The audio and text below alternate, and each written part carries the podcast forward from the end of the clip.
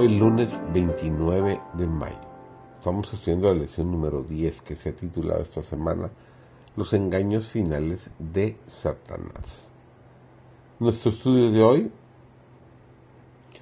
se titula La vieja mentira de la inmortalidad. Su servidor, David González, iniciamos de lleno nuestro estudio de hoy.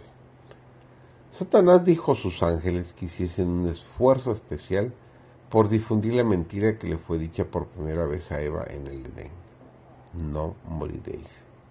Y en medida que el error fuese recibido por la gente y ésta fuese inducida a creer que el hombre es inmortal, Satanás le haría creer que el pecador ha de vivir en tormento eterno.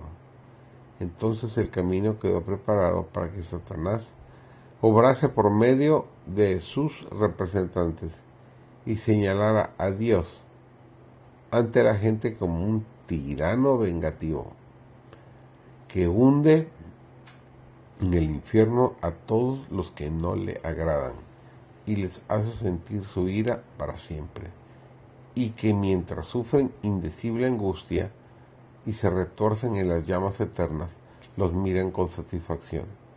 Satanás sabía que si este error era recibido, Dios sería odiado por muchos, en vez de ser amado y adorado, y que muchos se verían inducidos a creer que las amenazas de la palabra de Dios no habían de cumplirse literalmente, porque sería contrario a su carácter de benevolencia y amor hundir en tormentos eternos a los seres a quienes creó. Gran parte de los tristes resultados del espiritismo recaerá sobre los ministros de esta época, porque han pisoteado la verdad y preferido las fábulas. La inmortalidad del alma es el fundamento del espiritismo. En ninguna parte enseña la palabra de Dios que el hombre es inmortal. La inmortalidad es atributo exclusivo de Dios, el único que tiene inmortalidad, que habita en luz inaccesible a quien ninguno de los hombres ha visto ni puede ver, el cual, al cual sea la honra y el imperio sempiterno. Amén. Nos dice la primera epístola de Timoteo, el capítulo 6 y el versículo 16. La palabra de Dios debidamente comprendida y aplicada es una salvaguardia contra el espiritismo. La teoría de un infierno que arde eternamente, predicada desde el púlpito y presentada conscientemente a la gente, representa una injusticia para el carácter benevolente de Dios. Lo presenta como el mayor tirano del universo. Este difundido, dogma ha hecho querer volver a millares hacia el universalismo, la incredulidad y el ateísmo.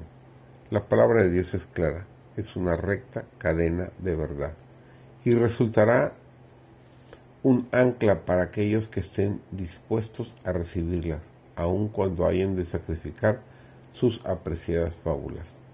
Ella los salvará de los terribles engaños de estos tiempos peligrosos. La doctrina de la inmortalidad del alma ha preparado el camino para el espiritismo moderno. Esta es un, este es un canal que se considera sagrado, por cuyo medio Satanás obra para cumplir sus propósitos.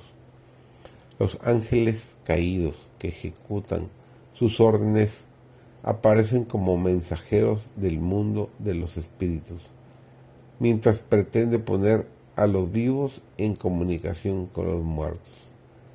El enemigo ejerce sobre sus mentes su mágica influencia.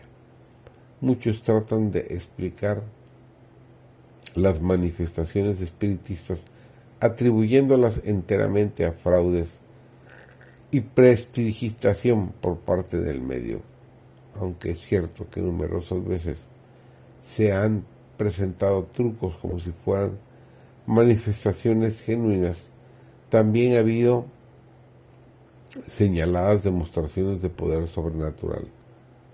Los ruidos misteriosos en los cuales comenzó el espiritismo moderno no fueron el resultado de trucos o habilidades humanas, sino obra de ángeles malignos, que de ese modo introdujeron uno de los engaños más eficaces para la destrucción de las almas.